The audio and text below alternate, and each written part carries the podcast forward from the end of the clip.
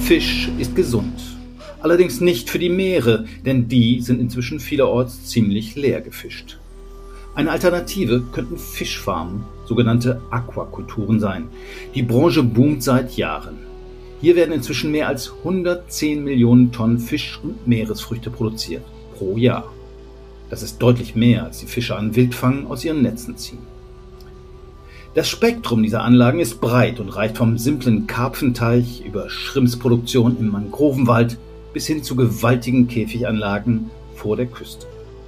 Massentierhaltung unter Wasser, die nicht nur Fisch, sondern auch Probleme verursacht. Über Gegenwart und Zukunft der Fischproduktion reden wir heute in Überleben mit dem Fischfachmann unseres Vertrauens, Philipp Kanstinger.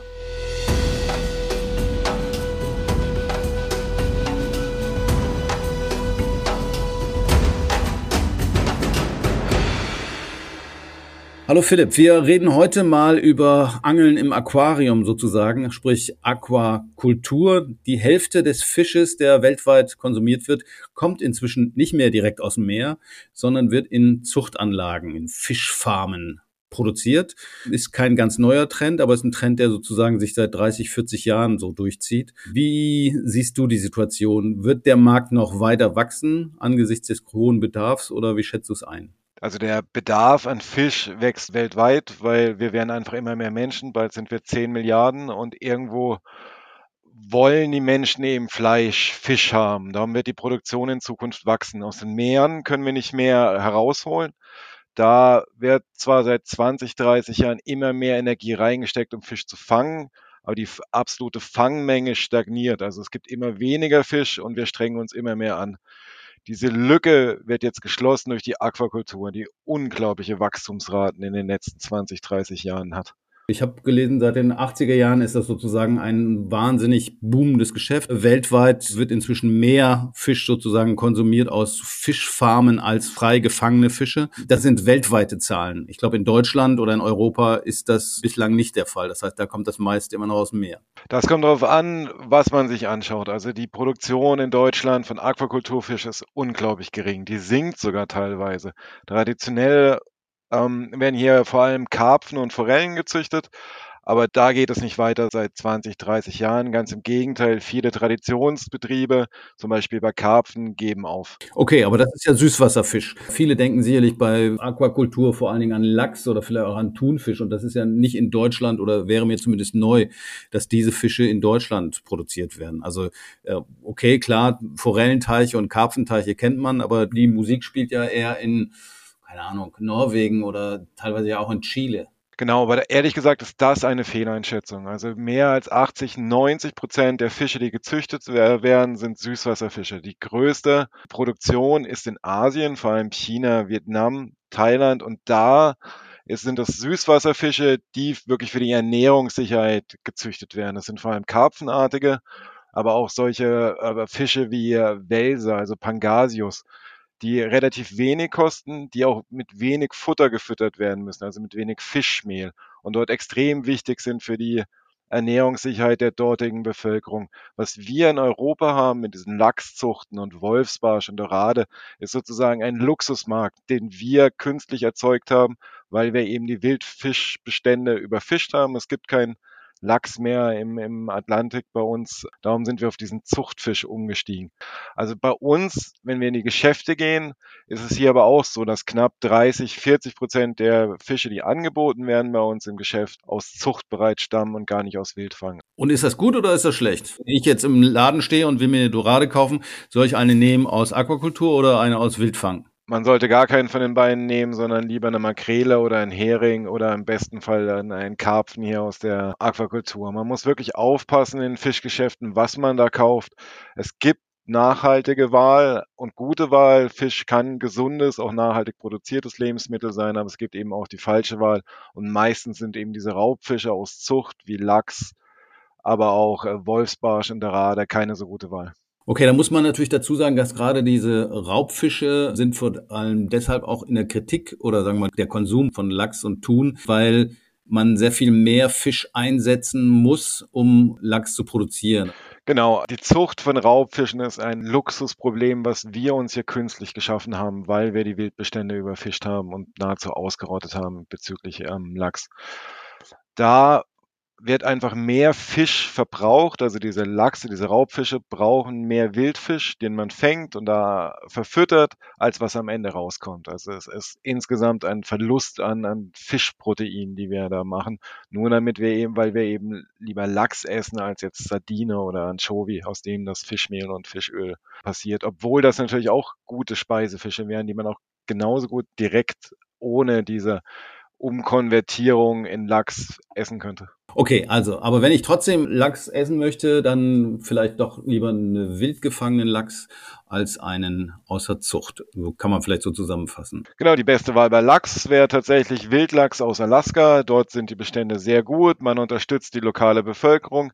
Die wehrt sich teilweise auch stark gegen zum Beispiel Mining, also gegen Bergbau, Gold und diese lokale Bevölkerung in Alaska zu unterstützen, indem man ihren Lachs kauft, ist tatsächlich eine gute Wahl und weitaus besser als so einen wilden Lachs zu essen, als den überzüchteten gemästeten aus Norwegen. Nun ist das aber natürlich auch ein Riesengeschäft wahrscheinlich geworden. Also gerade Lachs ist ja sehr, sehr viel billiger geworden in den letzten 10, 20 Jahren, weil es eben stark gezüchtet wird in Chile, in Norwegen. Ein Thema, was dort immer wieder angesprochen ist, ist, dass das natürlich auch alles andere als umweltverträglich ist, mal abgesehen davon, dass man die Meere stärker ausbeutet. Denn diese Zucht von Fischen im Meer, das sind ja quasi Käfige im Meer oder in Küstennähe oder ja, so muss man sich, glaube ich, vorstellen.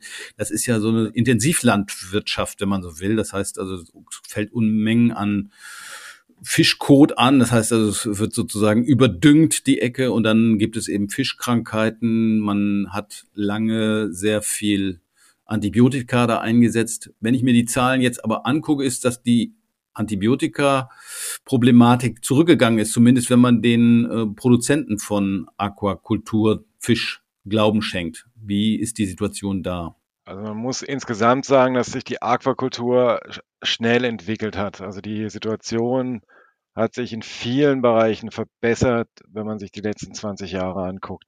Beim Thema Lachs zum Beispiel braucht der heutige Lachs viel weniger Fischmehl und Fischöl als vor sagen wir mal 10, 15 Jahren. Damals hat man ungefähr noch drei Kilogramm Wildfisch gebraucht für ein Kilogramm Lachs. Jetzt ist man so ungefähr bei anderthalb Kilogramm. Ähm, ein anderes Problem war oder ist dieser große Antibiotika-Einsatz. Das ist in Chile bei Lachs immer noch so, in Norwegen und Irland und England äh, oder Schottland vielmehr äh, nicht mehr so, weil die Fische tatsächlich jetzt geimpft werden. Was zum Beispiel aber jetzt neu ist, ist der Befall durch Parasiten, durch die sogenannten Lachsläuse, was die norwegischen Produzenten nicht mehr unter Kontrolle haben. Das Problem ist daran, dass die äh, Lachszucht ist einfach eine Art von Massentierhaltung. Da breiten sich Krankheiten und Parasiten sehr, sehr schnell aus, weil sich die Tiere eben sehr gedrängt in diesen Käfigen halten. Und die Lachslaus hat sich dort explosionsartig erhöht. Die legen Eier in die freie Wassersäule, da die Käfige keine Begrenzungen haben, ist das ganze Meer jetzt sozusagen verseucht mit diesen Lachsläusen und die Explosion dieser Lachsläuse hat aber nicht nur jetzt Einfluss auf die gezüchteten Fische, sondern eben auch auf die letzten verbleibenden Wildlachsbestände in dieser Region, die jetzt auch alle mit diesen Lachsläusen infiziert sind und dadurch viel mehr sterben als früher. Okay, keine ideale Situation, obwohl sich die Situation generell ein Stück weit verbessert habe, wenn ich es richtig verstanden habe, zumindest was jetzt diese Antibiotika-Einsatz etc. angeht. In Chile kommt, glaube ich, noch dazu, dass es in der Ecke gar keine Lachse gibt normalerweise und da auch immer wieder welche ausbüchsen und dann hat man die Problematik mit den invasiven, also den eingewanderten Tieren, die dann möglicherweise einheimische Fische verdrängen. Genau, man hat das Problem bei vielen Aquakulturarten, dass sie in andere Länder gebracht werden, wo sie normalerweise nicht heimisch sind, dort ausbrechen und dort dann eigene Populationen als invasive Arten machen. Man hat aber auch gleichzeitig das andere Problem, dass man zum Beispiel bei Lachs, der wohl wird jetzt seit 20, 30 Jahren gezüchtet, das ist jetzt der Lachs, der gezüchtet wird, hat eigentlich nichts mehr mit dem Wildlachs zu tun, sondern es ist eine domestizierte Art, die schnell Fett ansetzt und einfach in der freien Natur nicht mehr wirklich lebensfähig ist. Das Problem ist aber, dass in Norwegen jetzt zum Beispiel häufiger Lachse ausbrechen, die dann die Flüsse hochwandern mit den Wildlachsen und dort sich mit den Wildlachsen kreuzen. Das ist aber insofern sehr problematisch, weil die Wildlachse sind durch Evolution über Tausende, Zehntausende Jahre genau an diese Flusssysteme angepasst. Und jetzt kommt eben dieser hochdomestizierte Zuchtlachs und besamt die Eier von den Wildlachsen. Dadurch wird die genetische Diversität, die in der freien Natur ist, eingeschränkt und die Nachkommen sind einfach nicht mehr so gut angepasst und die Sterblichkeitsrate dieser Kreuzung ist viel höher. Also darum trägt da tatsächlich die Lachszucht dazu bei, dass die Wildbestände weiterhin aussterben werden. Gucken wir mal in eine andere Weltgegend. Du hast vorhin gesagt, Asien ist der Markt, wo die Musik spielt. Dort wird eben sehr viel Fisch produziert in Anlagen und es ist auch ganz wichtig für die Ernährung der dortigen Bevölkerung. Wie stellt sich dort die Lage dar? Sind das auch vor allen Dingen Anlagen im Meer oder äh, sind die teilweise auch an Land oder in Küstennähe? Also generell, das meiste der Aquakultur wird in Süßwasser, also an Land gezüchtet. Der marine Aquakultur, das ist sehr schwierig, da braucht man sehr viel Fachwissen. Das kommt erst in den letzten 10, 20 Jahren, aber es sind immer Luxusprodukte, die dort gezüchtet werden, wie zum Beispiel Zackenbarsch oder Seriola, das ist eine Art Thunfischartiger Fisch. Das ist für den globalen äh, Mitteloberschicht werden diese Sachen gezüchtet. Das hat nichts mit Ernährungssicherheit zu tun, weil eben der Einsatz von Wildfisch als Futter für diese Raubfische, die dort im Meer gezüchtet werden, viel, viel höher ist, was als, als am Ende rauskommt. Das sind Luxusprodukte, die da gezüchtet werden und meistens eben auch mit schwerwiegenden ökologischen Schäden. Du hattest vorhin gesagt, dass inzwischen das Futter das große Problem ist oder das, was besonders viel Geld kostet in der Fischzucht. Da muss man eben auch sagen, dass bei den gefangenen Wildfischen ungefähr ein Viertel, ist das richtig? Ein Viertel der Fische, die in die Netze gehen, quasi dafür genutzt werden, andere Fische zu füttern. Also das sind ja wahrscheinlich Sardinen und ähnliche kleine Fische, die dann quasi letztendlich nur deswegen gefangen werden, weil sie hinterher zu Fischfutter weiterverarbeitet werden. Ganz genau. Es wird ungefähr, sagen wir mal, also 20 Prozent des Welt, weltweiten Fischfangs auf dem offenen Meer werden nur gefangen, damit wir damit Tierfutter halt vor allem für die Aquakultur produzieren. Es gibt einige von diesen Fischereien, die sind relativ gut gemanagt. Da ist auch nach zum Beispiel Anchovies vor Peru essen nicht so viele Menschen diese Art von Anchovy. Darum ist es auch sozusagen eigentlich noch okay, einen Teil davon als Fischmehl, Fischöl zu produzieren. Man hat aber zum Beispiel in Asien oder für Westafrika Fischereien, die fangen alles mit winzig kleinen Netzen, was da rumschwimmt, um daraus Fischmehl, Fischöl zu machen. Und das ist eine unglaubliche Verschwendung und ein unglaublicher Verlust für die Umwelt dort. Hm, das heißt, man könnte eigentlich diese Fische im Prinzip ja auch direkt essen. Genau, der WWF setzt sich auch stark dafür ein, dass eben mehr diese Heringe, Anchovies, Sardinen, Sprotten direkt gegessen werden und nicht so viele in diese Massentierhaltung, Fütterung reinfließt. Ich habe irgendwo mal gelesen, dass man versucht, Raubfische zu Vegetariern umzupolen. Ist das schon was, was massenweise funktioniert oder ist das eher so ein, ja, ein Experiment? Nein, das äh, sieht man überall, dass wilde äh, Raubfische zu Vegetariern gezüchtet werden. Es geht also immer mehr in diese Richtung, weil der Preis für Fischmehl und Fischöl ist explodiert. Der hat sich knapp verzehnfacht in den letzten 15 Jahren. Und tatsächlich ist dieser Futterfisch einer der absoluten Hauptkosten für einen Fischfarmer. Darum probieren die alles, damit man dieses Fischmehl, Fischöl mit zum Beispiel Soja ersetzt. Da hat man aber jetzt natürlich das Problem, dass die Fische nicht mehr so gesund sind. Das sind Raubfische, die brauchen einfach diesen Wildfisch als Futter. Wenn man ihnen zu viel Soja gibt, verlieren sie an Qualität und werden auch gesundheitlich einfach nicht mehr so gut. Eine neue Entwicklung, die es da gibt, ist, dass man gar keinen Wildfisch mehr ihn füttert, sondern dass man Algen züchtet im Labor dort das Öl extrahiert und das dann den Wildfischen füttert. Weil man dann hat man diese marinen Öle, wie zum Beispiel die ungesättigten äh, Omega-3-Fettsäuren und macht diesen Zwischenschritt, lässt man ausfallen, indem eben man direkt die Algen nimmt. Im Meer würde das passieren, die Algen produzieren das Öl, das wird dann eingereichert über die kleinen Krebse und die kleinen Krebse werden dann von den Anchovies und Sardinen gefressen. Wir fangen die Anchovies und Sardinen, machen Öl draus und geben das unseren Zuchtfischen. Gucken wir nochmal auch wahrscheinlich eher nach Asien. Da werden ja auch viel Garnelen gezüchtet. Auch das ist, also es sind eben nicht nur Fische, sondern auch andere Meeresfrüchte, die in Aquakultur produziert werden, Muscheln zum Beispiel. Aber Garnelen ist nochmal, vielleicht nochmal ein Sonderthema. Ich glaube, die werden vor allen Dingen auch küstennah in Mangrovenwäldern gezüchtet und das hat dazu geführt, dass eben viele von diesen sehr wichtigen Wäldern verloren gegangen sind. Hält diese Entwicklung an? Genau, diese Entwicklung, dass vor allem auf dem europäischen, amerikanischen Markt viele Garnelen, Cocktail, Shrimps gegessen werden, das kam so in den 80ern, 90ern auf und das hatte unglaublich schlechte Auswirkungen, vor allem auf die Mangrovenareale in den Ländern in Südostasien, aber auch in Mittel- und Lateinamerika. Das hat sich zum Glück in den letzten Jahren etwas verbessert.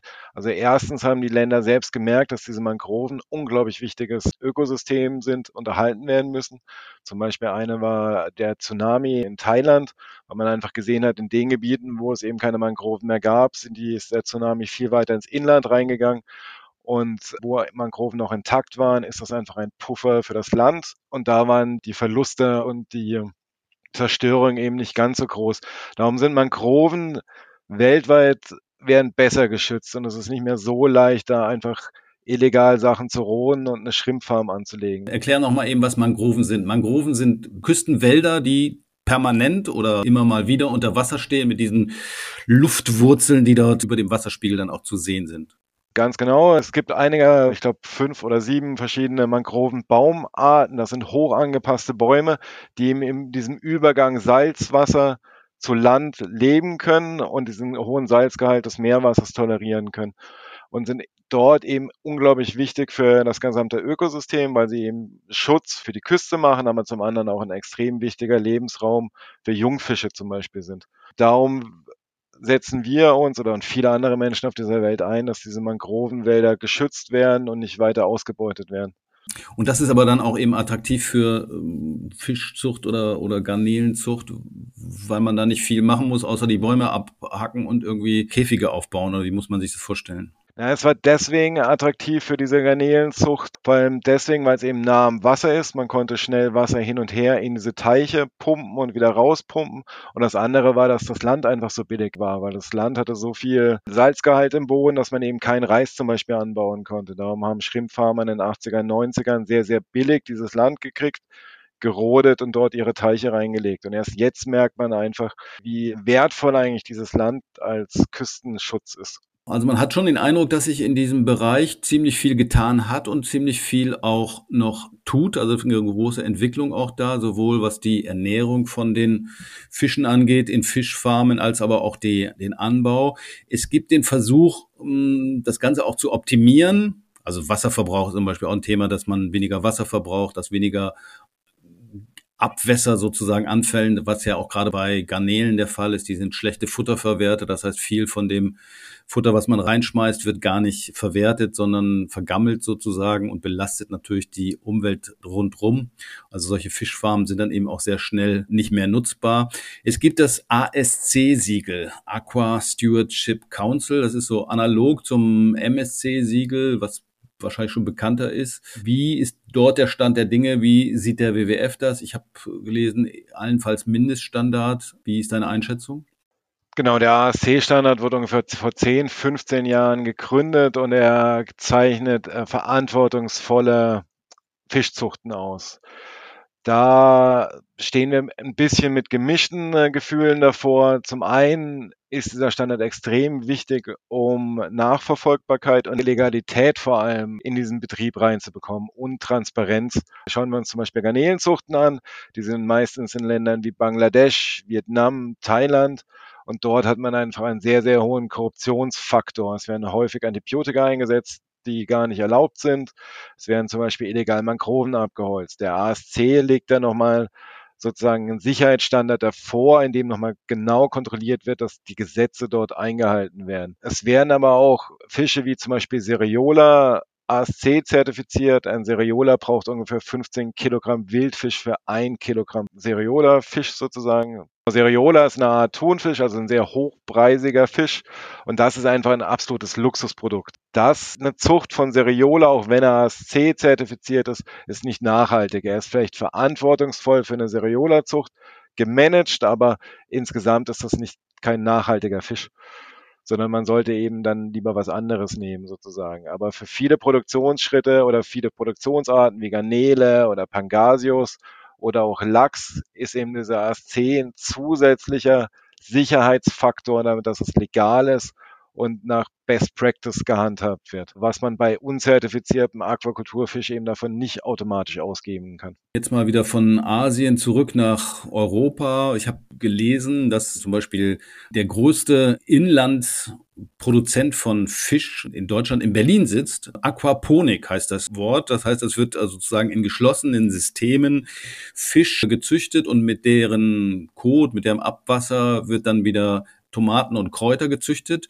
Ist sicherlich ein Nischenthema, aber es ist ein Nischenthema, das wächst. Und wie vernünftig ist das? Die große Zukunft der Aquakultur in Europa inklusive Norwegen werden geschlossene Anlagen sein. Das bedeutet, man nimmt die Zuchten sozusagen aus dem natürlichen System, wie Netzkäfige mehr raus, an Land und hat dort eine Kreislaufanlage. Das bedeutet, das Wasser wird immer im Kreis rumgeschickt, gesäubert natürlich. Die Vorteile davon sind, dass man eben eine absolute Kontrolle hat. Es können keine Krankheiten reinkommen, es können keine Fische ausbrechen. Man hat viel besser eine Übersicht, wie gut es den Fischen gerade geht. Also das wird in vielen Bereichen die Zukunft sein. Inwieweit dann sowas wie Aquaponik kommt, dass man dann noch biologische Systeme hat und die Abwässer der Fische benutzt, um zum Beispiel Tomaten zu züchten das wird man schauen. Diese Methode gibt es auch schon seit 30, 40 Jahren, aber sie rentiert sich meistens nicht wirklich. Diese Kreislaufanlagen werden aber kommen und sie werden sich auch immer mehr rentieren. Ja, aber warum rentieren sie sich bis jetzt nicht? 30, 40 Jahre ist ja schon ganz schön lange, muss man sagen. Und äh, klar, es gibt diese Anlage in Berlin. Das würde vielleicht reichen, um 500 Leute oder vielleicht ein Dorf zu versorgen, aber eben nicht sozusagen den gesamten Markt zu sättigen. Ist das zu teuer oder was ist da der Grund? Warum rentiert sich das offenbar nicht? Na, tatsächlich, diese Kreislaufanlagen, die kommen gerade in Europa in einem unglaublichen Ausmaß. Da werden in Dänemark Anlagen gebaut, die weit über 1000 Tonnen irgendwie produzieren. Es gibt hier in Deutschland, in Mecklenburg-Vorpommern für den afrikanischen Katzenwels große, große Anlagen. Es gibt inzwischen drei, vier Kreislaufanlagen in Deutschland, die die Garnelen züchten. Es gibt diesen Tomatenfisch in Berlin mit Aquaponik. Das Problem ist bei, bei Kreislaufanlagen, man muss ein hohes Wissen da mitbringen, weil eben, weil es eben so ein geschlossenes System ist, auf kleinem Raum sind die Mengen von Fischen, die da drin gestapelt werden, relativ hoch. Und wenn eben da irgendetwas ausfällt, also jetzt zum Beispiel zu viel Ammoniak im Wasser oder eine kleine Krankheit und man nicht sofort das Wissen hat, das zu erkennen und das abzustellen, kann eben innerhalb von drei Tagen sein, dass die gesamte Produktion, Ernte, alle Fische drin sterben. Darum ist das technologisch sehr schwierig und man braucht ein besonderes Fachwissen. Das wird aber jetzt immer mehr automatisiert mit Computern und so weiter und das, das Wissen wird immer größer, darum wird es auch immer leichter.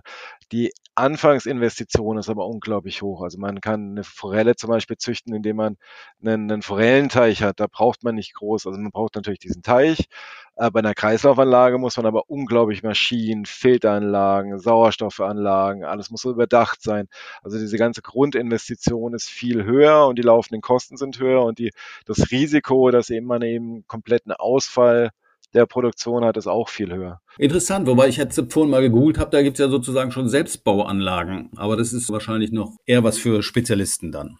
Genau, diese Selbstbauanlagen, die sehen wir irgendwie relativ skeptisch. Es gibt sowas, dass man so sich einen Schiffscontainer hinstellt und da gibt es dann schon diese Kreislaufanlage mit Filteranlagen und so weiter. Aber wenn man eben keine Ahnung von Fisch hat und nicht erkennen kann, wann es einem Fisch schlecht geht. Das ist natürlich weitaus schwieriger, als wenn man jetzt mit einem anderen Wirbeltier zugange ist, was Schmerzensschreie und sowas hat leider. Da kann es eben sehr schnell sehr schief gehen. Aber um eine Sache zusammen, also ich werde häufig gefragt, ob man auf Fisch verzichten soll zu essen. Fisch ist die bessere Fleischalternative. In Deutschland haben wir das Problem, dass wir viel zu viel Fleisch essen, mehr als 60, 70 Kilogramm. Fisch kann man weitaus besser züchten als eine Kuh oder ein Schwein. Es liegt daran, dass Fische einfach viel bessere Futterverwerter sind. Die anderen Tiere wie Kühe, Schweine, die sind ja gleich warm. Das bedeutet, sie investieren extrem viel Energie, um ihre Körpertemperatur auf 37 Grad zu haben. Und sehr viel, was von dem Futter, was sie fressen, wird eben für diese Wärme eingesetzt. Bei Fischen ist es nicht so. Die produzieren keine eigene Wärme, sondern sind so warm wie das umgebende Wasser. Und sie können eben Futter viel besser verwerten als die Säugetiere. Es ist vor allen Dingen ja auch nochmal vor dem Hintergrund der Welternährung wahrscheinlich ein wichtiges Thema. Wir könnten wahrscheinlich in Europa relativ ohne große Verluste auf Fisch und möglicherweise auch auf Fleisch verzichten. In Afrika ist das wahrscheinlich nicht so einfach, als Proteinquelle mal eben auf Fisch zu verzichten. Oder nehmen Inuit in der Arktis, der kann halt nicht eben Spinat anbauen. Ganz genau. Fisch ist natürlich für die ganzen Inselbewohner unglaublich wichtig. Das ist, oder Küstenbewohner, da ist es vor allem natürlich der Wildfisch. Aquakultur allgemein ist unglaublich wichtig für die ganzen asiatischen Länder. Dort entsteht auch eine, eine sehr große Mittelschicht. Und sobald mehr Geld da ist, wenden sich die Leute vom Vegetarismus ab und möchten auch mal Fleisch auf dem Teller haben. Und da ist Fisch oder diese Fisch-Aquakultur eben sehr, sehr wichtig und größer. Und es ist auch weitaus besser, da einen Fisch auf dem Teller zu haben, als ein Schweinefleisch zum Beispiel. Gut, der Karpfen ist das Schwein unter den Fischen, habe ich gelernt. Das wäre noch eine Empfehlung für hierzulande. Äh, auch eine Art von Aquakultur sind so Fischteiche. Das ist eigentlich was, was man unterstützen sollte, weil sie auch für die Landschaft ganz gut sind, oder? Genau, also der Karpfen, der gezüchtete Karpfen ist tatsächlich eine der absolut nachhaltigsten Wahl, die wir hier haben, wenn wir Fisch essen dürfen. Das hat hunderte von Jahren alte Tradition hier, diese extensiven ähm, Karpfenteiche, da wird nicht groß zugefüttert, man braucht keinen Wildfisch, um die zu füttern. Und diese Teiche sind auch kulturell und ökologisch sehr wertvoll, weil zum Beispiel Amphibien dran auch ableichen, weil das sind eben extensive Zuchten. Das bedeutet, die Menge von Fisch ist nicht so groß dicht gepackt, sondern es sind natürliche Systeme. Man braucht keine Antibiotika, also eine Top-Wahl und sehr schade, dass der Karpfen so ein schlechtes Image hat. Gut, er hat so viel Gräten, glaube ich. Ja, er hat sehr viel Gräten, aber das äh, hängt mit der Zubereitung zusammen. Man kriegt auch sehr leckeren, geräucherten Karpfen. Gibt es sehr gute Produkte, schmeckt sehr gut. Wenn man einen Karpfenzüchter seines Vertrauens gefunden hat, kann man das einfach nur empfehlen. Vielen Dank, Philipp. Das war unsere Episode von Überleben, diesmal zum Thema Fisch. Mein Name ist Jörn Ehlers, ich bedanke mich fürs Zuhören und sag mal bis zum nächsten Mal, Petri Heil.